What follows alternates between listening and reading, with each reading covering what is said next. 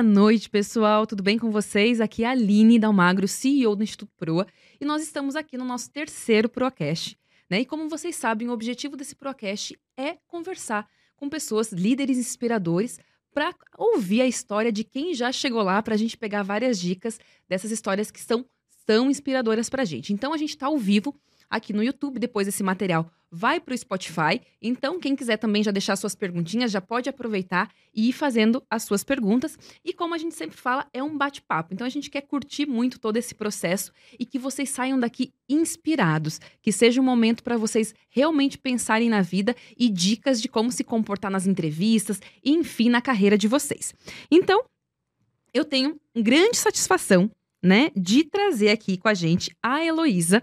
Ela é é Managing Director e VP comercial da Kenville, falei certo? Falou. No Brasil, para juntar-se aqui a nós na nossa conversa. Elô, muito obrigada, viu? Bom, muito obrigada. Assim, eu agradeço, é um prazer enorme estar aqui com vocês, é, com, né, nesse bate-papo, conhecendo vocês aqui e também sabendo que a gente está falando para tanta gente aí né, que tá nos escutando hoje. E que está tá começando tá a carreira, né? Está então... começando a carreira. Então, muito bom. Obrigada pelo espaço, pelo convite. Estou super feliz. Elô, a gente está muito feliz também. E eu sempre começo fazendo aquela introdução bem corporativa, né? Uhum. Que é o que a gente coloca na mini bill uhum. para contar tudo que a gente faz. Depois a gente conta de verdade o que, que significa isso. né? Então, vou colocar aqui. A, pessoal, a Heloísa, ela assumiu a liderança da Kenville no Brasil que é a antiga Johnson Johnson. Daqui para frente a gente não vai mais usar Johnson Johnson, já mudou o nome, mas só para todo mundo lembrar. É, ela assumiu isso em maio de 2022, a liderança, e ela possui mais de 20 anos de experiência nas áreas comercial, financeira e de planejamento estratégico em empresas multinacionais, com passagens mais recentes como vice-presidente de vendas da Recruit, uhum. okay? é, no Brasil, e como General Manager da Philip Morris International na América Central. Então, como eu comentei, gente, já estamos ao vivo, bate-papo já está funcionando. Se vocês quiserem enviar as perguntas, é, podem enviar. E assim, como sempre aqui no Pro, a gente tem um presentinho, mas o time de marketing me proibiu, então eu só vou contar no final qual é o segredo. Então vocês vão precisar ficar online para saber qual é esse presentinho. E a Elo que vai dar o presentinho. Então aproveitem ah, aí no final. Elo, antes de tudo, eu sempre gosto de começar perguntando quem que é a Heloísa. Conta um pouquinho pra gente quem é a Elo e o que, que a Elo já fez aí na pessoa física, na pessoa jurídica. E depois a gente entra mais nessa parte corporativa.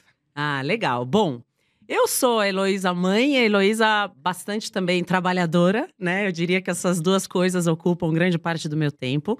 Eu tenho três filhas. Tenho uma filha de 19 anos, a Nicole, e tenho gêmeas de 13 anos, a Caroline e a Sofia. É, sou casada é, há muitos anos já, casei em 99, né? É, com o Fernando. E, e fora isso, assim, eu construí minha vida toda, assim, desde muito cedo decidi o que eu queria fazer e me dediquei muito para isso. Então, hoje, é, o meu trabalho ocupa grande parte do meu tempo, juntamente com, com, com, as questões aí de família, né? Eu diria que isso, essas coisas são 80%. É, e, o, e a outra parte, os outros 20%, eu dedico a coisas que eu gosto de fazer. Faço esporte, eu ando de bicicleta, é, eu já fui também bailarina no passado, né? Era meu sonho, até os 18 anos era ser bailarina. Mas essa sou eu, assim. Sou bastante conectada com amigos, com as pessoas que eu gosto e, e procuro passar bastante tempo com as pessoas que eu gosto. Elo, e conta um pouquinho pra gente, né? É, tudo que você passou na sua jornada profissional e pessoal, quais foram os momentos chaves, os momentos chave e as experiências que moldaram para você chegar até aqui? Quais foram aquelas viradas de chave, assim, momentos importantes na sua carreira e na sua vida é, te falaram, poxa, aqui mudei de lugar, mudei de categoria quando isso aconteceu. Conta um pouquinho pra gente. Ah, Porque legal. quando a gente fala com CEO, todo mundo acha que é uma linha reta e que é, é. super simples. Que é só ir passando, mudando de cargo, todo ano você vai pro, você, você é promovido e acabou. E não é bem assim, né? Não. Na verdade, não é nada assim. Não é nada assim. eu, eu, aos sete anos de idade, resolvi que eu queria ser bailarina. E eu pus isso na minha cabeça e dediquei minha vida dos, dos 7 aos 17 anos fazendo balé. Até que eu tive um problema no joelho, que me. Assim, eu sabia que eu ia ter que me aposentar muito cedo. E esse foi uma virada, essa foi uma virada de chave importante, apesar de ser muito jovem na época. Uhum. Eu treinava oito, nove horas por dia. Muita balé. coisa. Minha vida era isso, né? É, e eu falei, não, já que eu vou ter que parar o balé, vou ter que achar alguma outra coisa que, sabe, que me faça, assim, me realizar. Uhum. E eu não sabia muito o que fazer. Na verdade, eu estava bem perdida. E eu lembro que na época eu comecei a conversar com meus pais, né, com meu pai principalmente. Poxa, eu não sei o que eu faço, eu quero ser advogada, mas eu quero ser jornalista, mas eu também quero ser isso, quero ser aquilo. E eu lembro que na época ele falou: não, por que você não vai fazer então administração? Tô vendo que você tá meio perdida. Vai para esse curso. É um bom caminho, né? É, ele é mais amplo. Depois você vê o que, que você, se você quiser mudar de direção, mas eu sugiro que você faça isso. E eu fui, foi o que eu fui fazer. E para minha sorte, acho que depois dos primeiros seis meses de faculdade, eu falei: nossa, não é que eu acho que eu posso me dar bem aqui? eu gostei. É, e comecei, assim, a explorar muitas frentes. Então, eu fiz é, muitos estágios sempre, desde o início, de, desde que eu entrei na faculdade. Então, essa foi uma virada de chave importante, sabe? Sair de uma de uma idealização que eu tinha de bailarina, que eu levava muito a sério. E você mudou, né? Porque era uma carreira artística que é muito é, diferente de uma carreira muito, é, executiva. É, né? Executiva tal. Então, essa foi, esse foi um momento importante. O outro, para mim, foi ter filhos. Tomar a decisão de ter Esse filhos. Assunto, gosto muito. É. É, ter filhos, porque eu acho que ter filhos, para uma mulher principalmente, é uma decisão muito importante, muito crítica que a gente tem que tomar com muita responsabilidade. É, e eu, particularmente, nunca fui daquelas que sempre sonhou em ter, em ter filhos. Eu nunca nem pensava nisso, para falar a verdade. Eu era tão ocupada e tinha meus objetivos tal que eu não pensava. Então, essa foi uma outra decisão, acho que importante. E eu acho que uma terceira foi quando eu decidi, como parte do, dos meus movimentos de carreira, sair do, do país. E me aventurar a trabalhar em outros países, sem conhecer nada. É, também sendo mulher, em cargo de liderança, que não é uma coisa tão normal assim de ver. Então, acho que foram momentos assim. Eu diria esses três, talvez. Tem alguns outros, mas esses três foram chave. Depois, Elo, a gente vai entrar em detalhe em cada um deles, porque acho que são três assuntos super importantes. Eu queria também trazer um pouquinho, inclusive, eu tô aqui com um livro. Porque, gente, eu sou nerd, então eu fiz meu dever de casa aqui. gente, para quem não sabe, eu vou até colocar aqui. Né? A gente tem o um livro Uma Sobe Puxa a Outra, que é um livro, é uma coletânea, na verdade, de mulheres líderes no Brasil que contaram um pouquinho da história dela. E você contou a sua história aqui, e eu queria que você falasse sobre a sua avó. Ah, é a minha avó. Bom, primeiro, assim. E sobre as mulheres inspiradoras muito, da sua família. É, muito legal. Que bom que você trouxe esse livro, é uma inspiração para mim, tem muita história legal aí. Bom, a minha avó foi uma mulher que eu vi, assim, desde de muito pequena, eu vi trabalhando muito sempre, se virando sozinha, porque eu conto no livro, a minha avó sempre foi muito à frente da época dela. Ela decidiu se separar numa época em que ninguém se separava, né? Porque ela descobriu que meu avô era infiel e ela aguentou por uns anos depois disso e não mais. E ela resolveu abrir a loja dela, fazer o que ela gostava, que era moda, roupa e tal. E ela viajava para o Rio, viajava para outros estados para trazer roupas, na época dos designers uhum. famosos, para trazer para a loja dela, que era em Londrina, no Paraná. Uhum. Então, eu sempre vi uma avó independente, se virando, trabalhando super duro, mas que sempre falou: eu, a minha independência para mim é chave. Eu não vou casar mais. Ela falava isso abertamente. Eu não. Agora uhum. só namorado. Não, só, só uhum. quero a parte legal.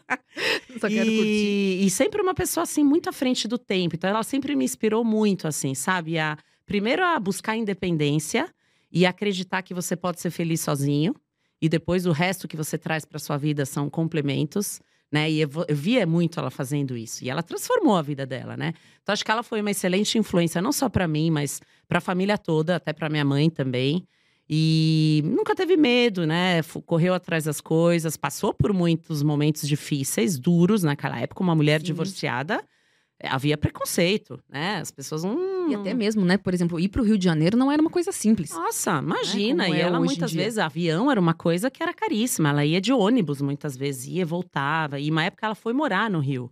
E eu ia passar férias com ela no Rio. E eu lembro da minha avó acordando seis da manhã, indo pra praia fazer ginástica. Ela fazia todo santo dia. Daí ela tomava sol, porque ela falava que saúde é muito importante e tal. Então, assim, uma pessoa muito inspiradora para mim, sempre foi. E que morreu aos 99 anos, porque ela falou: não vou chegar aos 100 porque eu não quero ficar velha. 100 é coisa de velha. A gente falou: ah, tá bom, vó. 99 não, tá tudo 99 certo. 99 tava tudo certo. então ela assim, foi uma influência bem legal, bem, bem importante assim pra gente, não só para mim, mas para minhas irmãs também. Eu acho que é muito bacana, né? Hoje no Pro a gente tem 70% das nossas jovens que são mulheres, e eu sempre falo que é muito difícil você sonhar quando você não enxerga. Né? Então, às vezes, a gente não tem referência na nossa família, na nossa comunidade. E também é muito importante a gente ver mulheres em cargo de liderança ou pessoas da família que foram influências significativas, porque isso te faz acreditar que você é capaz. Porque a gente tem como mulher um pouco, né? A gente fala muito de síndrome de impostora, mas é um pouco de medo mesmo, né? É, você é. olha para o lado, você não vê nenhuma mulher. Você olha para o outro, você não vê nenhuma mulher. Eu sempre conto uma história para todo mundo. Quando eu virei CEO, eu não conhecia ninguém. É. Nenhuma mulher que era CEO. E aí alguém falou assim: não, Aline, mas a Luísa Trajano é CEO. Eu falei: é, mas ela não é minha amiga. Não, não, não posso tirar uma dúvida, vou ligar para ela. Falei, é. Oi, Luísa, tudo bem? Então é muito difícil quando você não tem referência, porque tem dúvidas que você quer tirar. A maternidade é um assunto, né? Claro que os nossos, a nossa audiência aqui é um pouco mais jovem, talvez isso não seja uma preocupação no momento, mas chega um momento da vida que é uma, uma questão, você quer tomar essa decisão. Né? Então, como você faz? E o mundo meio que direciona. Você pode isso ou você pode aquilo. Né? É. Eu acho que vem uma nova geração que fala: não, você pode tudo. Você, você pode, pode tudo. tudo. o que é você isso. quiser. Eu acho. O elemento da coragem, para mim, é muito importante. Assim, eu via muito isso na minha avó, de não ter medo de arriscar e fazer as coisas. É uma coisa que eu, que eu levo muito comigo. Assim, eu não tenho medo. Se eu tomo uma decisão, eu sei que é, talvez eu vá sofrer, eu vá ter que, sabe. Bancar, é, né? Bancar, correr aquela milha extra que eu falo, pedalar mais a bicicleta, tudo tem um, um preço, né? Uhum. Mas não ter medo, porque se você uhum. vai com essa força, com essa determinação, sabendo que você vai passar por obstáculos, você vai enfrentar obstáculos, é... não tem o que te impeça, né? Então acho que às vezes as barreiras são criadas na nossa cabeça. Se você elimina da sua cabeça, você já elimina 50% do, do, problema. Exatamente. Elo, eu vou ler um pouquinho aqui de uma, uma parte do seu livro, porque eu acho que é incrível, eu até sublinhei aqui, que é o seguinte, pessoal, vamos lá. Para uma mulher assumir suas escolhas e sentir-se em paz com elas, é preciso muita coragem. E percorrer um caminho nada linear pode trazer angústia por alguns momentos. Mas, ao mesmo tempo, não existe mais, nada mais libertador do que ter coragem para se, se viver plena e conscientemente as suas escolhas. É, isso é sobre isso, né? É, é, muito sobre isso. Porque, para mim, o grande dilema sempre foi conciliar é, trabalho com as minhas filhas, né? E aquele medo de mãe de, poxa, tô deixando minhas filhas bebês em casa, não tinham ainda um ano quando eu voltei a trabalhar, no caso das gêmeas, e tinha que voltar para o escritório, aquela coisa, né? Aquele conflito, você fica se culpando.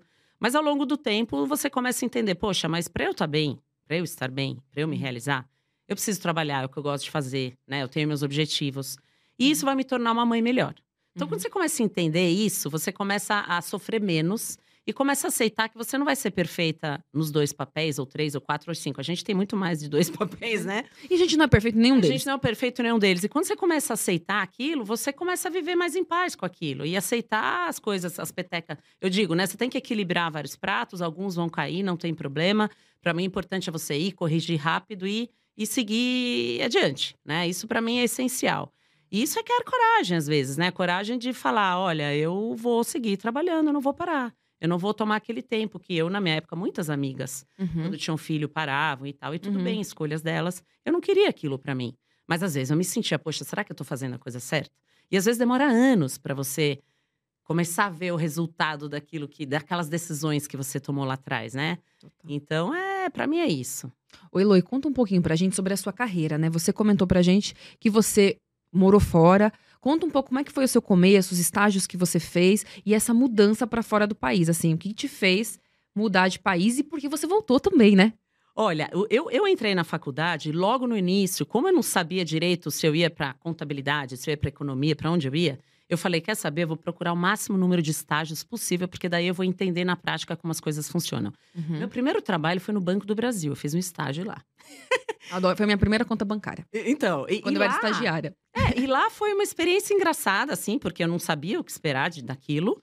É, mas eu lembro que naquele momento eu falei, nossa, empresa pública acho que não é algo que me atrai, não, não é muito meu perfil, não sei, não. Foi legal, foi uma experiência excelente. É, depois eu falei, não, agora eu vou fazer privada quero ver o que, que acontece, né? Então eu fui trabalhar na Quaker do Brasil na época, que tinha Gatorade. Sim, Era uma super. empresa super legal, super aspiracional. Entrei lá como estagiária.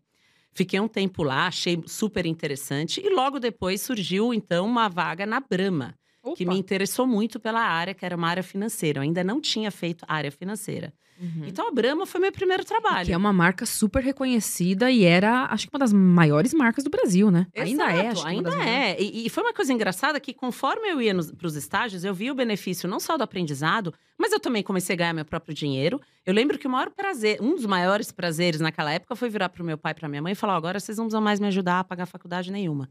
Eu vou pagar minha eu faculdade. Me banco. Eu me banco.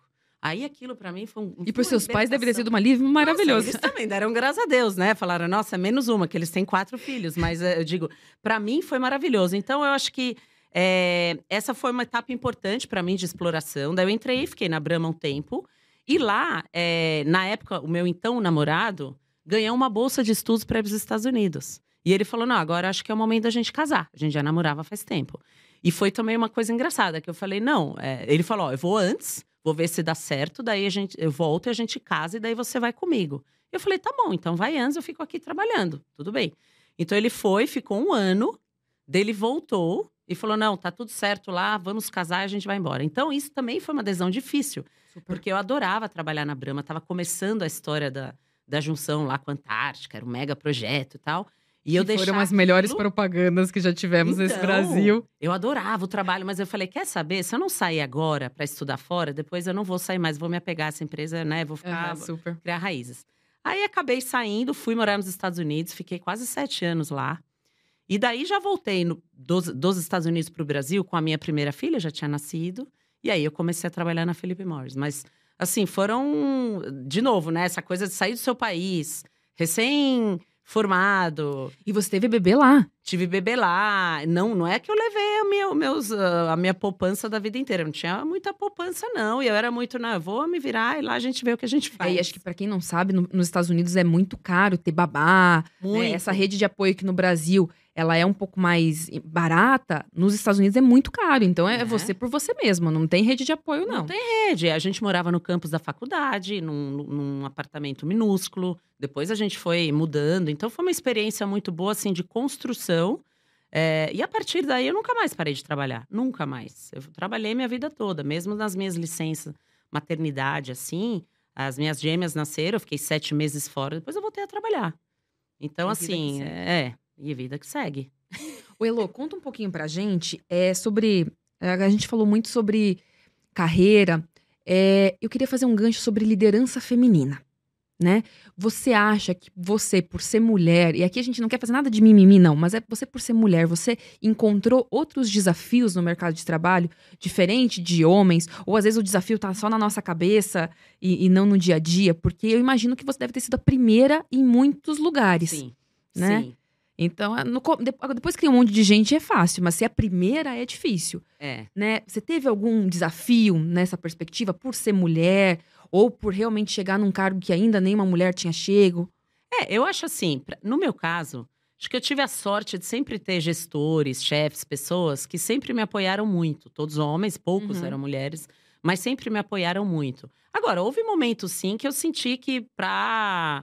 É, eu tinha que remar mais, vamos dizer, do que a média sabe? Uhum. Isso eu sabia em alguns momentos específicos. Por exemplo, eu queria ser promovida para uma posição. Eu sabia que tinham outros candidatos bons. Então uhum. eu falei, poxa, para eu me sobressair aqui, eu vou ter que remar o dobro, né? E eu uhum. tinha essa consciência.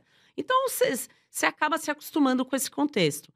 É, em alguns momentos, por exemplo, quando eu fui para a área de vendas, eu senti um pouco mais da, da mudança. Porque a área de vendas, no, assim, no geral, na época ainda era venda de cigarro, muito masculino, um ambiente Sim. muito masculino.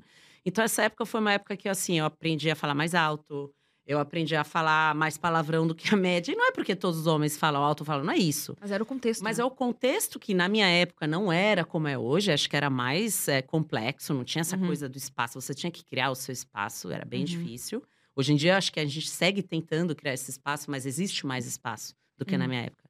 Então, acho que eu adotei alguns comportamentos mais masculinos mesmo. E depois eu me dei conta. Daí, sabe, quando você começa a estudar, entender, eu falei, poxa, isso aqui não, não vou fazer mais, não preciso. Não precisa mais. Sabe, não preciso, vou dar um passo atrás. Então, hoje o que eu recomendo com as pessoas que eu converso, que estão começando, é totalmente diferente. Fala, jamais fala alto, fala o mais baixinho da sala, sabe? Não tem problema nenhum. Todo mundo vai parar para escutar. Você vai ganhar o respeito de outra forma. Então, eu aprendi nessa jornada Uhum. Mas, no geral, eu acho que assim, eu tive sorte de ter essas pessoas me apoiando. Mas eu sei que o ambiente aí fora é duro ainda, não é fácil para uhum. as minorias em geral, né? O Eloy, acho que esse ponto é muito importante que você trouxe, né? A gente precisa remar mais do que os outros. É. Né?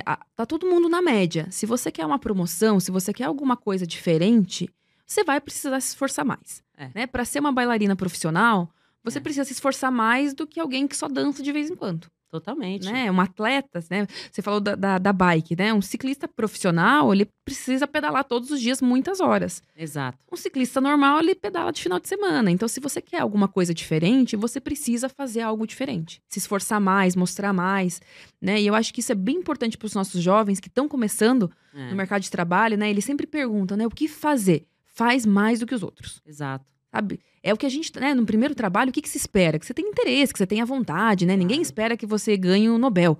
É. As pessoas esperam que você faça mais, né? É faça isso. o que foi pedido e faça bem feito. Então, acho que é uma dica bem importante, né? para quem quer crescer é na carreira. Não ter medo, assim, saber que você vai ter que se esforçar para conquistar as coisas.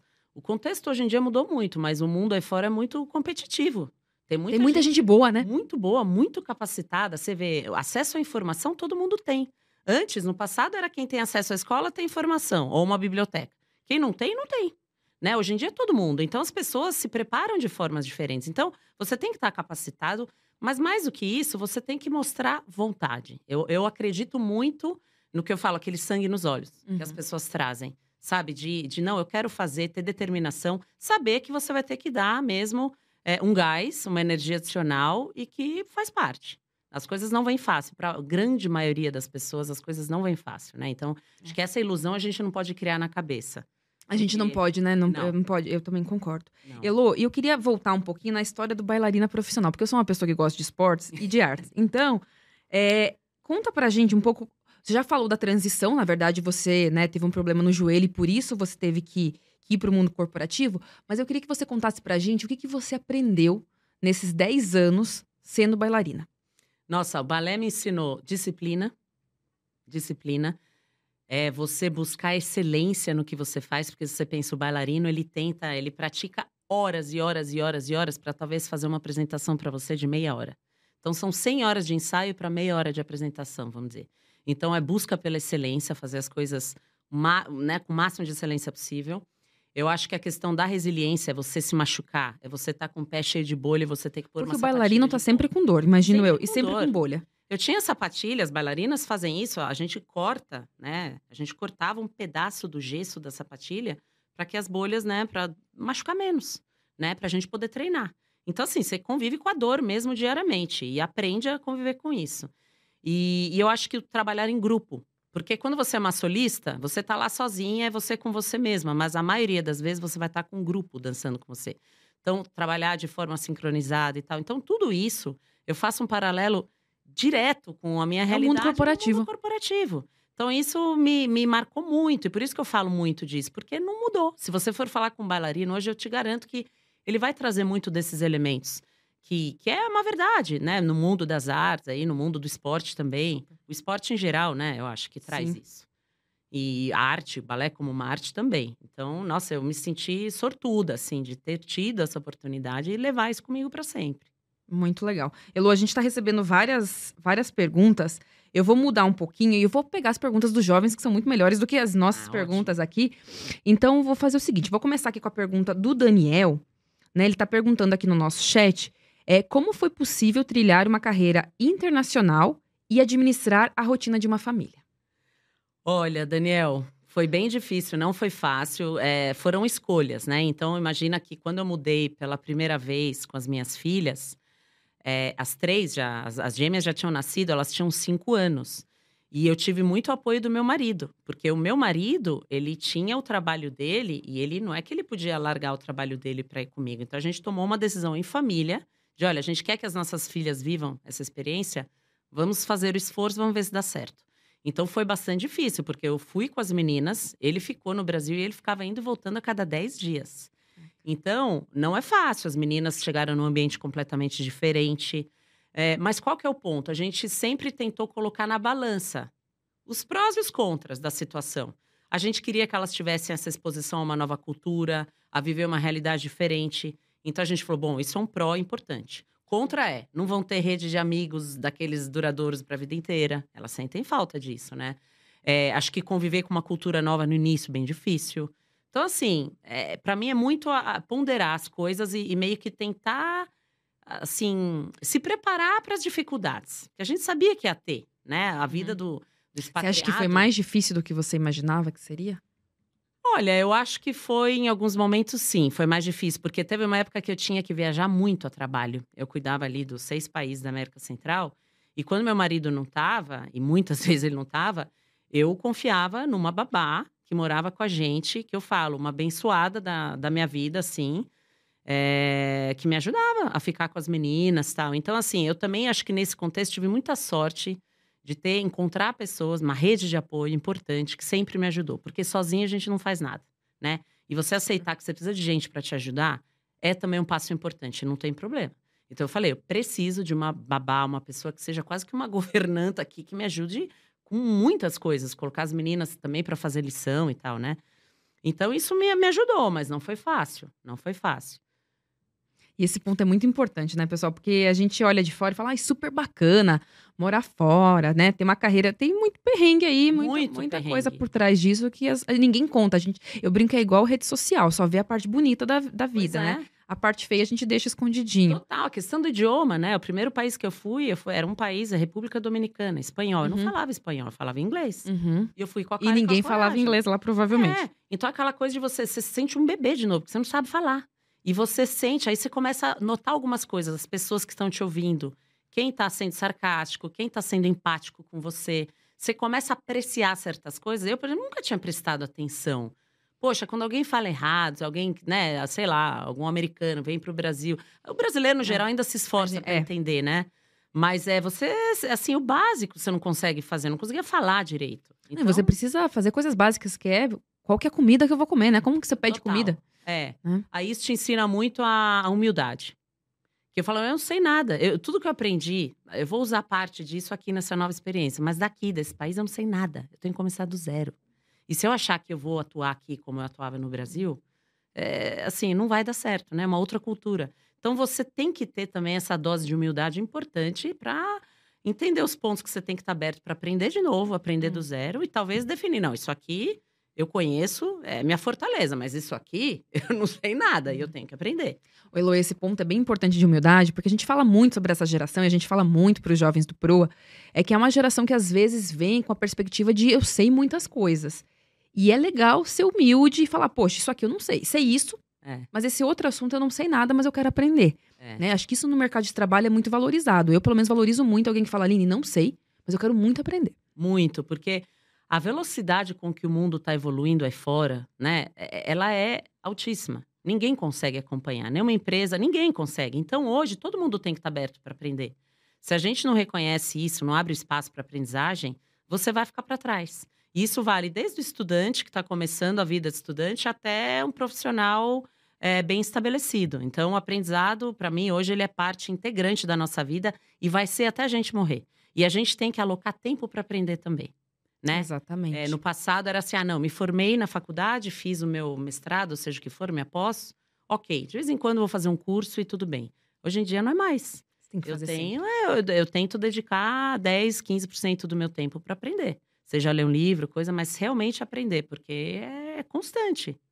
Exatamente. O mundo muda muito rápido. Muito rápido, muito rápido. Essas tecnologias, acho que essa geração de hoje, eu entendo até o lado deles, de, poxa, eles têm tanto acesso à informação que Poxa, você tem aquela sensação que você sabe tudo, você conhece tudo. Às vezes tudo tá a, a, a uma, né, a três palavrinhas você ali. Você tem muita mais facilidade para usar a tecnologia, porque a gente isso, apanha. Muito mais. Só que isso pode ser um pode ser uma, uma barreira. Eles, né, eu tenho uma filha de 19 uhum. anos, eu falo isso para ela. Você não pode achar que porque você tem acesso a tudo, né, todo tipo de informação, você vai ter o nível de profundidade necessário. Então, tenta equilibrar, ampliar o escopo, conhecer de várias coisas, mas Escolhe alguns temas para você se aprofundar. E, isso, para mim, talvez seja armadilha, sabe? Uhum. De você não se aprofundar em nada. Acho que a gente precisa ter alguns assuntos que a gente conheça com profundidade. Com certeza. Elo, a gente tem muitas perguntas, vou seguir aqui, porque acho que são perguntas muito, bom, muito boas. Vou falar o nome da pessoa que fez a pergunta. Se eu errar o sobrenome, Robson, já peço desculpas aqui. É o Robson Charelli. É, Elo, qual foi a sua maior inspiração durante sua trajetória profissional e se teve alguma pessoa específica que subiu e te ajudou a subir, para usar referência ao nosso livro. Olha, eu tinha, eu tive, eu, eu já contei é, essa história é, quando eu estava na. Eu, eu, tive várias inspirações, acho que ao longo da, é, da minha vida, eu fui tendo muita inspiração nas pessoas, nas pessoas com quem eu trabalhava. Então, eu queria muito sempre estar com gente que eu achava que era melhor que eu, que era mais inteligente que eu, que sabia mais que eu. Homens, mulheres. Claro que acabei me deparando sempre mais com homens, mas eu acho que essas pessoas que. É, assim, me inspirava muito ver alguém, sabe, é, que, que conhecia de um tema, que articulava bem os temas. Então, eu buscava é, ter essa fonte de inspiração sempre. Não tem uma pessoa, acho que são muitas. Teve uma pessoa que foi chave, que foi uma mentora quando eu estava num cargo de gerência. Ela foi uma mentora que me foi, assim, designada pela empresa que eu estava na época. E, e ela era super sênior, uma advogada global. Ela sabe quem ela, é, eu já falei várias vezes. É, mas eu lembro que me deram, olha, você tem uma mentora agora aqui e a ideia é ela ser, te ajudar você a, a desenhar seu plano de carreira e tal. E ela me, me, me, me deu uns ensinamentos, assim. Ela falou, ela começou a fazer várias perguntas. Ah, o que, que você quer ser na vida? Eu falei, ah, eu quero ser presidente de empresa. E quem sabe disso? Aqui, nesse entorno aqui, da, da, desse escritório, quem sabe disso? Eu falei, ah, meu chefe, talvez o outro chefe anterior, umas três ou quatro pessoas. Eu lembro que ela falou: primeiro problema, mais pessoas têm que saber. Porque você tem que ter uma rede que vai te apoiar para você chegar lá. Não é uma pessoa, não são duas. São várias. Você tem que colocar isso para fora, articular isso bem. Né? Então, para mim, essa foi uma coisa que marcou. Assim, eu falei, poxa, é verdade, eu não trabalho para minha carreira. Eu estou trabalhando aqui para a empresa, focando em entregar e tal, mas não estou pensando, estruturando como eu estou trabalhando o entorno, né? Isso me marcou muito. E a partir daí eu comecei a realmente mudar e colocar planos mesmo para mim, traçá-los, sabendo que talvez não fossem acontecer ou uhum. fossem demorar mais do que eu esperava, uhum. mas eu comecei a desenhar, coisa que antes eu não fazia. Eu deixava as coisas meio que ah, é, eu trabalho duro, vão reconhecer, não um vão. dia você promovida. Isso não existe. Não existe. eu acho que um ponto super legal que você falou é sobre estruturação. É. Né? A gente fala muito no PRO sobre projeto de vida, projeto profissional, a gente dá vários nomes, mas é a mesma coisa. É um planejamento Exato. sobre os próximos passos. Pode ser que não aconteça desse jeito? Pode ser. Mas você precisa saber onde você quer chegar. É. Ou não precisa saber daqui 15 anos, 20 anos, mas daqui dois anos você precisa saber. É. No ano que vem você precisa saber, porque senão você fica nessa expectativa de vou trabalhar duro, todo mundo está trabalhando duro. É, exato. Se você não tiver intencionalidade, é difícil você saber. E o planejamento, que tem muito a ver com a disciplina, com a resiliência, é falar, poxa, para chegar aqui eu preciso fazer isso, isso e isso. E é isso que eu vou fazer. Então, eu acho que essa é uma dica muito importante também. Precisa pensar na carreira. Pensar. Né? E eu acho que você precisa ser protagonista, porque eu vejo muita, muita gente esperando. Isso. Esperando que o chefe ajude é. na carreira, esperando. Gente, quem espera não. Fica, fica para trás. Onde o trem passa e já foi. Porque se tem... a pessoa conseguir para ela, e talvez um dia ela te ajude, mas é muito ser, né? É, exato. Então eu acho que é importante ter um plano de vida, um, né? E que pode muito. mudar. Acho que também isso é importante, né, Elô? É um plano de vida, daqui dois anos talvez mude para um Você outro revisa lugar. teu plano, põe teu plano B, teu plano C, né? Eu aprendi Exatamente. também a fazer isso. E aprendi também que você desenha e às vezes, assim, tem barreiras no meio, no meio do caminho, né? Eu tive algumas posições na minha carreira que eu só passei por elas porque me falaram: você precisa passar para aprender desse tema. Eu não queria, eu odiava o tema. Eu falava, gente, eu não nasci para fazer isso.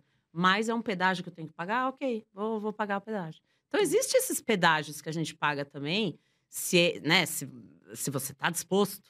Uhum. Saiba que vai ter, sempre vai ter. E tudo bem, acho que com tanto que você tem isso desenhado, se prepare para ir, saiba o que esperar. Talvez não vão ser os dois aí melhores anos da sua vida, mas você está uhum. investindo para o futuro, ok.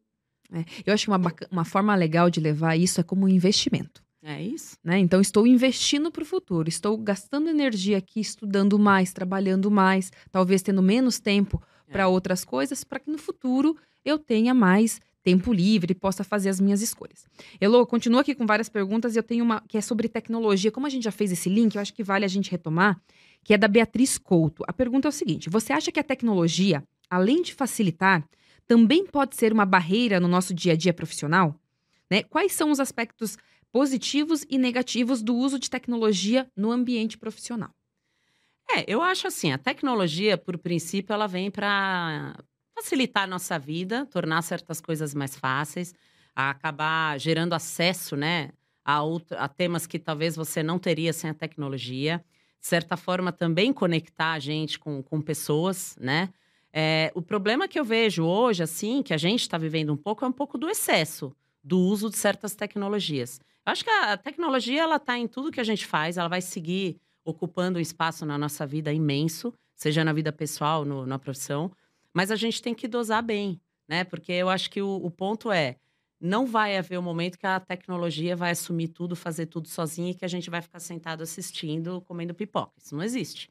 Ela vai vir para facilitar a nossa vida, acho que ela vai trazer alguns desafios também para a gente. A gente está vendo agora a inteligência artificial, tudo que está surgindo, como isso vai é, mudar as né? profissões, né? vai modificar. Mas a gente sempre vai ter um papel ali importante. Cabe a gente também entender qual que é o nosso papel agora, seja como profissionais, tudo nesse contexto de mudança em que a tecnologia está assumindo várias frentes. Então, esse é um tema que me interessa muito, que é um dos temas que eu estou estudando bastante. É, mas eu acho que o, o, o, segredo hoje está no equilíbrio. Nesse momento agora que a gente está vivendo, está no equilíbrio. É não pensar que a tecnologia vai fazer tudo por você e tampouco ficar distante dela, porque ah, isso não é para mim e vai chegar daqui a 50 anos. Não é, né? Já está aqui. Já está mudando Exatamente. o nosso dia a dia. Não é um bandido, mas não é um mocinho. É, não é né? é mocinho. Como a gente Vamos usa isso. melhor, né? Da melhor forma. Acho que a gente tem que entender bem o contexto e extrair da melhor forma. Isso é nos beneficie. Legal. Elô, tem uma outra pergunta aqui que é da Luana Marques. Agora a gente vai entrar um pouco sobre, já falando de liderança de equipe. A pergunta dela é o seguinte: quais são os elementos-chave para liderar uma equipe de sucesso? Né? Hoje você tem uma equipe gigantesca, você já teve muitas equipes. Né? Então, né?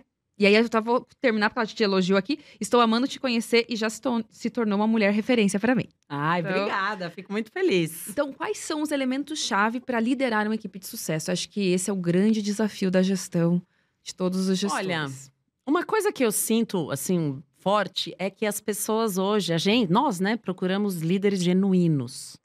Não é o líder robô, o, líder, o líder que, ah, o líder na empresa ele é uma coisa, na casa dele ele é outra. A pessoa é uma só, ela pratica os princípios dela, seja na empresa, na casa dela, e isso inspira muito as pessoas. Então, acho que essa questão do líder genuíno. Então, para você inspirar talvez um time, o time tem que estar tá convencido de que você está lá naquela empresa, você está naquele projeto, você está naquela posição, você acredita naquilo. Acho que hoje, né, se a gente vê um líder que está falando aquela coisa, mas, poxa, esse cara, não sei se ele está muito convencido, isso para mim.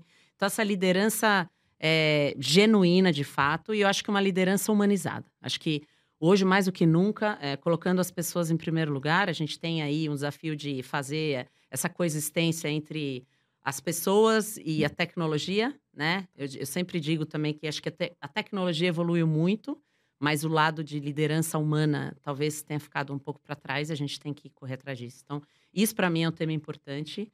É, eu, eu ainda acredito muito na questão do, do, da disciplina também, com que, assim, você põe uma meta, você estabelece um gol ali, algo que você quer alcançar, como você vai chegar lá de uma forma disciplinada. Então, trazer isso de uma forma leve para o time, mas não quer dizer que, olha, cada um vai para um canto, uma hora a gente se encontra lá na frente que tudo vai dar certo. Não, a gente tem que trazer, talvez, formas um pouco mais é, organizadas de trabalhar junto, trabalhar como time. Então, acredito bastante nisso ainda, principalmente nessas empresas muito grandes, né?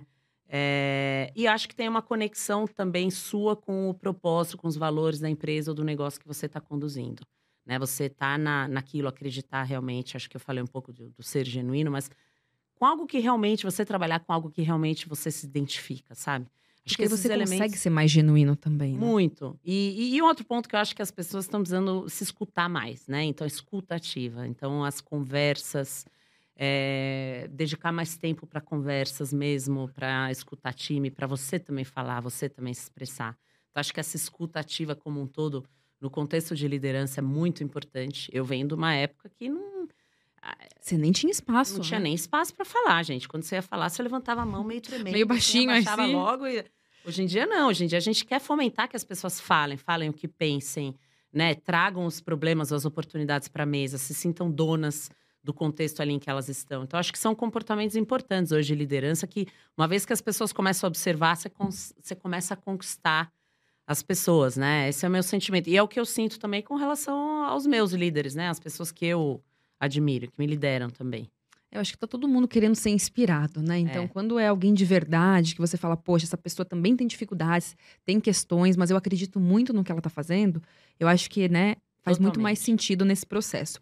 Elo, eu queria te perguntar também a questão, né? Hoje a gente fala muito sobre diversidade e inclusão. A gente já falou aqui no nosso é, Proacast de como era o mercado no passado e como ele é hoje. Acho que evoluímos nessa frente bastante, mas ainda tem um caminho muito longo para ser percorrido. Então eu queria ouvir um pouquinho de você, é, como que você vê o papel da diversidade, da inclusão no ambiente de trabalho atual, né? E quais são as ações que você, como líder, tomou para promover é, esse desenvolvimento da diversidade, seja é, ela, tem todos os tipos de diversidade, né? Racial, de gênero, de idade, né? Que também vem se falando muito. É, como que você vê a diversidade, se você acha que é importante ou não, e se você já fez algumas coisas nas empresas que você trabalhou para fomentar isso.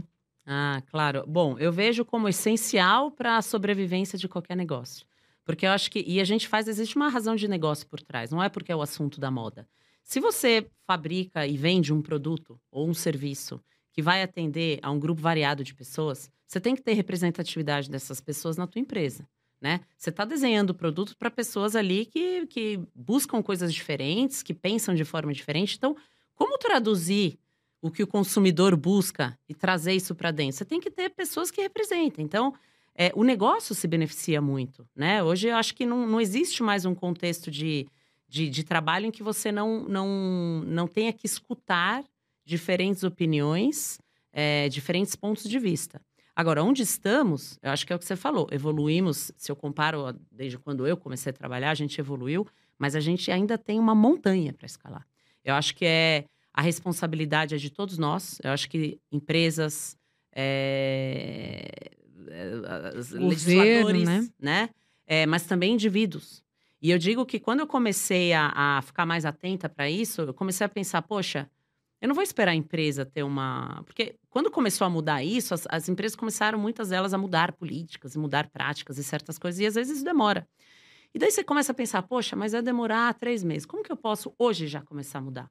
Né? Então, coisas básicas. Olha, é, eu tenho uma vaga aberta. Se eu não tiver um pool de candidatos diverso, de formações diferentes, gênero, raça, eu não fecho a vaga.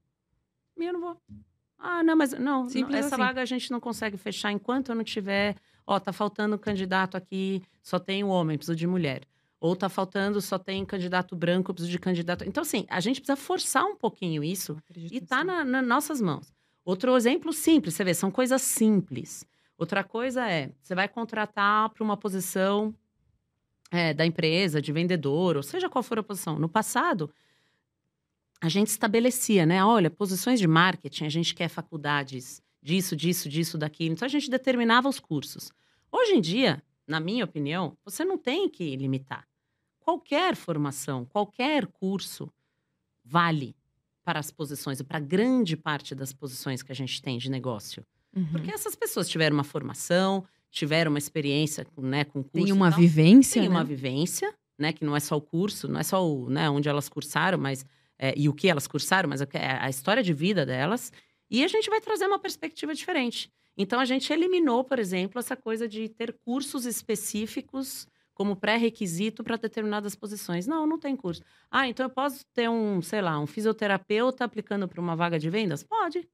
Por que não? Eu conto uma história que eu gosto muito. Um dos meus melhores gestores, ele era vice-presidente de operações e ele era formado em veterinária. É. E foi um dos melhores. E era uma empresa de educação. Pois é. Um dos melhores gestores que eu tive. Então, acho que a gente tem algumas questões que são simples, né? E às vezes eu, eu vejo que a gente quer resolver o problemão, mas dá para dividir esse problema. É. Né? O que, que a gente consegue fazer no dia a dia? Eu consigo ter, na escolha de vagas, ter vários perfis. Eu não fecho a vaga se eu não tiver vários perfis. Eu quero poder escolher. Né? A gente pode fazer várias mudanças que são pequenas e eu acho que tem um caminho para frente. Elo, a gente tem uma pergunta muito boa do Vitor Gabriel aqui, que é sobre hábitos, né? A gente já falou um pouquinho sobre isso. Quais foram os hábitos que você adquiriu durante sua carreira e que aumentaram a sua produtividade? O pessoal do Pro aqui gosta de produtividade, bom, né? E quais habilidades você sugere aprender ao longo de, do tempo? Então, alguém que está começando, o que, que é importante e ao longo da vida que outras habilidades são importantes? Olha, para mim, uma, uma habilidade que, assim, uma, uma coisa que eu acho que balé me ensinou um pouco, mas para mim, essa questão de disciplinar. Então, criar a sua rotina, organizar a sua agenda. Eu não sou a mais organizada do mundo, eu não faço assim, hoje a agenda de amanhã, mas eu faço uma agenda, por exemplo, semanal. Eu faço que eu me organizo semanal. muito bem e que eu checo, bom, quanto tempo eu estou dedicando aqui? Isso aqui é para o trabalho, isso aqui é para as minhas filhas, isso aqui é para o meu marido, estudo. isso aqui é para o estudo, isso aqui é para minha diversão também, né? Então, uhum. para mim, você criar essa disciplina e seguir, né? Eu acho que é importante, porque isso traz uma você vai se acostumando com aquilo, aquilo vai saindo de uma forma muito natural. Então, isso para mim é, é essencial. É, para mim, um outro ponto é não perder a conexão com aprendizagem, que eu acho que eu já falei um pouco Sim. aqui, mas é dedicar mais tempo para realmente aprender e, e, trazer essa, essa coisa da curiosidade mais para o seu dia a dia. E você começa a ver que quando você é mais curioso, você começa a olhar talvez para coisas que no passado você não estava olhando. Eu acho que tem uma tendência, a gente vai ficando mais experiente, você vai entrando mais no modo automático. E eu acho que esse modo automático de viver, ele é muito, ele é perigoso. Então acho que dedicar tempo conscientemente para você é, aprender e uma outra coisa que para mim é, é, conexão com pessoas. Hoje eu tenho um tempo determinado na minha agenda que eu uso para conectar com as pessoas, seja para tomar café, almoçar com outro, é, é, ligações, etc. Mas isso é uma coisa que eu não fazia. Eu achava que isso vi, viria naturalmente. Só que hoje você ter o seu networking, para quem está é, estudando, né? É assim, você vai sair, você sai de uma formação, mas você vai ver que lá fora você precisa das conexões.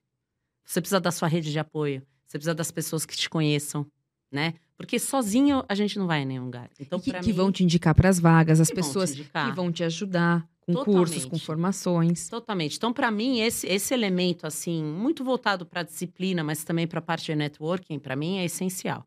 Que é uma coisa que eu também aprendi ao longo da vida. Até metade da minha carreira eu dedicava quase zero para network. É, eu, eu também dediquei muito pouco, porque o foco era o técnico. Era o técnico. Então, eu quero entregar muito bem o que foi, o que foi combinado. E eu achava que relacionamento, falei, isso acontece. É. Não acontece. Não. Porque você trabalha numa empresa, então você se relaciona com essas empresas, com essas é. pessoas dessa empresa. Mas tem tanta gente legal de outros setores, de outros segmentos que você pode aprender, que você pode construir. E acho que precisa ser, mais uma vez, essa palavrinha que eu gosto bastante, intencional. Se você não coloca na agenda que você precisa fazer um network por semana, Isso. você não vai fazer, porque a gente vai ser engolido pelo, pelo tempo, por tudo que tem para fazer. É. Então, acho que precisa. Acho que essa é uma boa dica, acho que uma das melhores que a gente já recebeu aqui de networking. networking. É, você precisa construir relacionamento. É, e, e deixo aqui, adoro metas, né? Sou bem competitiva, mas adoro metas. A Elo, eu também adoro. Vou deixar um desafio para quem está escutando a gente, que é coloca na sua agenda pelo menos uma vez, é, uma pessoa por mês ou duas pessoas por mês, você tem que conhecer uma pessoa nova. E que você vai manter essa pessoa na sua base de networking. E também tem uma, uma vez eu li um livro, né, sobre networking que para mim também despertou um outro olhar que é o networking não é só para você é uma troca. Absorver, é uma troca. Então, quando você conhece alguém, é o que, que eu posso fazer para ajudar essa pessoa e como que ela pode também me ajudar. E isso pode ser uma conversa absolutamente clara, transparente e objetiva. Porque quando vira uma troca, a relação ela permanece. É. Quando a gente só quer para o nosso benefício, a outra a pessoa foge, morrer, né? A outra pessoa foge, né? Hoje em dia as pessoas eh, eh, percebe-se muito facilmente isso. Uhum. Então assim, duas pessoas por mês você vai ver em um ano você já acumulou aí pessoas. E eu gostei muito dessa dica do dar né? Porque eu acho que network é isso. Primeiro você precisa ofertar alguma coisa. O que, que eu posso contribuir, ajudar? Exato. E depois, se vier alguma coisa, ótimo. Se não veio, você também ajudou. Então eu acho que é isso. Muito. E é muito chato, né, Elo? Quando a gente conversa com alguém, parece que a pessoa é, é. muito interesseira. A pessoa é. só quer é coisas. Horrível. Você fala, é péssimo, você não vai ter uma é segunda péssimo. conversa. Você vai, né? Vai, não vai mais responder a mensagem, vai dar um sumiço. Você porque... vai sair pela tangente ali e tentar. E essa coisa porque é muito chato, né? Muito chato, ninguém gosta. E essa coisa do dar também é interessante, assim, de você saber onde que você pode colaborar, porque ela requer uma reflexão. Como que eu, o que, que eu tenho de bom para oferecer para essa pessoa, né? Talvez você vai precisar um pesquisar. Exato, é às vezes autoconhecimento, poxa, isso aqui eu acho que eu posso colaborar. Então é legal, é um exercício interessante que eu recomendo, assim, que eu acho Nossa, que funciona. Muito legal, Elo. Elo, agora a gente vai entrar no momento que é o meu preferido do nosso podcast. que é o nosso, até virei aqui a fichinha, que é o nosso bate-bola. Ah, ótimo. Então são perguntas bem simples você precisa responder de bate-pronto, sem pensar muito. Então, a nossa primeira pergunta é: um podcast que todo jovem deveria escutar? Ou assistir, né? Porque agora tem os videocasts também. Olha, tem um que chama Nerdcast. Tem no Spotify. Eu acho interessante ali. Eu já peguei vários assuntos legais, porque acho que tem temas bem variados ali. Você pode buscar mais ou menos os temas que te interessam mais. E, né, tem, tem, tem de tudo lá. Eu acho interessante aquele lá. Perfeito. Um livro que todo jovem deveria ler. É, o Grit. É um que eu li recentemente, é, de uma cientista americana, Angela, que ela né? fala do poder da Angela, que ela fala do poder da, da garra ali, da determinação. Aquilo conversou muito comigo e ela cientificamente prova. Então, achei muito legal, porque não é lenda, é fato. Que esforço, que esforço gera mais resultado do que talento. Gera mais resultado do que talento, né? Principalmente para alguns que já nascem muito talentosos, mas às vezes também se acomodam no talento. Acho que o uhum. livro dela abre os olhos para isso. Eu adoro é esse livro também. Um sonho. Um sonho acho que é ver um mundo mais igualitário, assim. Acho que a gente ainda tem um mundo aí muito, muito cheio de diferenças, muito cada vez mais polarizado. Acho que o sonho é a gente unificar, né? Exatamente. Um desafio que te fez melhor um desafio que me fez melhor, eu acho que da maternidade. Foi um desafio. Assim. É, eu acho que é um bom desafio. Um desafio, um grande desafio. É, que em algum momento eu pensei, nossa, eu não vou dar conta, mas hoje eu me vejo muito, muito mais evoluída pelo fato de eu, de eu ser mãe e de eu entender certas coisas que antes eu não entendia. Qual o seu defeito mais útil? Olha, eu sou multitarefa. É, isso é, assim, é perigoso, assim. Por um lado, a gente, eh, assim, às vezes eu quero fazer 200 coisas ao mesmo tempo. É, eu sei que isso pode me atrapalhar muito, então eu tento sempre me chamar de volta ali para minha disciplina. Mas, por outro lado, às vezes ajuda eu dar conta de muitas coisas, né? Então, eu estou no trabalho, mas eu lembrei que eu preciso mandar a lista da compra do supermercado para alguém. Nada a ver, né? Então, ah, putz, na hora do almoço eu preciso fazer isso. É. Uma habilidade que todos devem ter. Uma habilidade, eu acho que uma delas hoje eu acho que é a parte da comunicação. Acho que comunicação, a gente aprender a articular bem as coisas, se comunicar, né, até para criar essas conexões é essencial, sim. Então, acho que comunicação é algo que vale investir para a gente ficar bom nisso. Sucesso? Sucesso para mim é autorrealização, você se sentir realizado com você mesmo, sem depender de ninguém. Isso para mim é sucesso. Uma pessoa que você admira? Tem muitas, mas uma eu já falei dela, a Oprah. A Oprah, uhum. eu acho que ela é uma comunicadora é e tem uma história de vida, assim, que eu lembro que quando eu escutei eu fiquei abismada. Eu sempre menciono a Oprah, acho que ela admiro muito. O que te mantém em pé nos piores dias? Acho que a minha determinação, meu grit. Eu acho que eu, eu, eu tenho isso assim, eu ponho uma meta, uma coisa na cabeça que eu vou realizar aquilo, e eu sei que eu vou passar por algumas barreiras, mas aquilo me motiva a, não, eu sei que uma hora vai passar esse negócio, vamos seguir em frente. Uma atitude que diferencia um colaborador de outro. Olha, eu vou usar um termo que eu uso sempre, mas o famoso o sangue nos olhos, para mim isso diferencia. Aquela pessoa que, que você vê que está ali com com vontade, que não é só uma questão de habilidade e conhecimento, mas que ela está com vontade, ela quer fazer, ela quer deixar a marca dela. Isso para mim é. Isso move montanhas. É incrível mesmo. E é engraçado, né, Elô? Porque às vezes são coisas simples, né? A gente espera, né? Que são habilidades super complexas, né? De inteligência artificial. Não, é, é o básico bem é feito. É o básico. É, eu ainda acredito muito no básico bem feito. Porque as coisas foram se sofisticando muito, né? E a gente perdeu a noção um pouco do básico bem feito. É. Eu tenho uma, uma treinadora, eu sou, eu corro, eu tenho uma treinadora que fala, ela falou, Aline, o básico funciona. Funciona, exato. Não precisa, o básico funciona. Faz o básico, é não verdade. precisa. E é vai verdade. dar certo. Então, acho que isso é muito legal. Elo, a gente está caminhando aqui para o final já do nosso, do nosso ProAcast. Eu queria que você desse, antes da gente entrar aqui no, no nosso presentinho, que você desse uma dica, né, para todo mundo que está ouvindo a gente. Claro que a nossa audiência ela é muito mais de jovens, mas a gente espera que a gente tenha audiência aí de todas as idades. Uma dica para as pessoas se inspirarem a ter uma carreira de sucesso e acho que uma vida de sucesso, né, não só uma carreira. Olha, a dica que eu dou é que as pessoas, mesmo se estão numa fase que não tem tanta clareza do que elas querem, que eu acho que hoje em dia sempre existiu, né? E ainda existe. A gente, muita gente que não tem tanta clareza dedica tempo para entender as coisas que você gosta e quais são as possíveis profissões que você quer realmente se dedicar. Porque quando você faz o que você gosta, é tão mais fácil você passar por todas as diversidades, né? Então, acho que a gente sabe que dinheiro é importante, tem uma série de coisas que são muito assim, de uma forma objetiva, a gente coloca ali uma lista e, né, você, precisa pagar boleto, né? Racionalmente, a gente tem que pagar boleto e tal. Isso é importante, claro que é. Mas eu acho que não fazer nada só por causa disso. E, e realmente encontrar aquela coisa que você gosta de fazer, porque isso vai te dar uma, uma outra motivação, assim, pela vida toda. E se você escolheu algo e passou 10 anos e você descobriu que aquilo não é mais o que toca teu coração e que você quer mudar, eu acho que essa geração tem uma oportunidade incrível de mudar, de fazer o pivot, né? Uhum. De mudar explorar outras E até porque coisas. a gente vai trabalhar mais de 60 anos, então dá para ter muito mais, gente. Vai Imagina, muito. né? Essa geração vai viver mais de 100 anos seguramente. Já, né, muitos cientistas já falam isso. Então, a gente poder se reinventar né? É ter essa coragem de, poxa, isso aqui me cansou, gostava, mas agora não mais.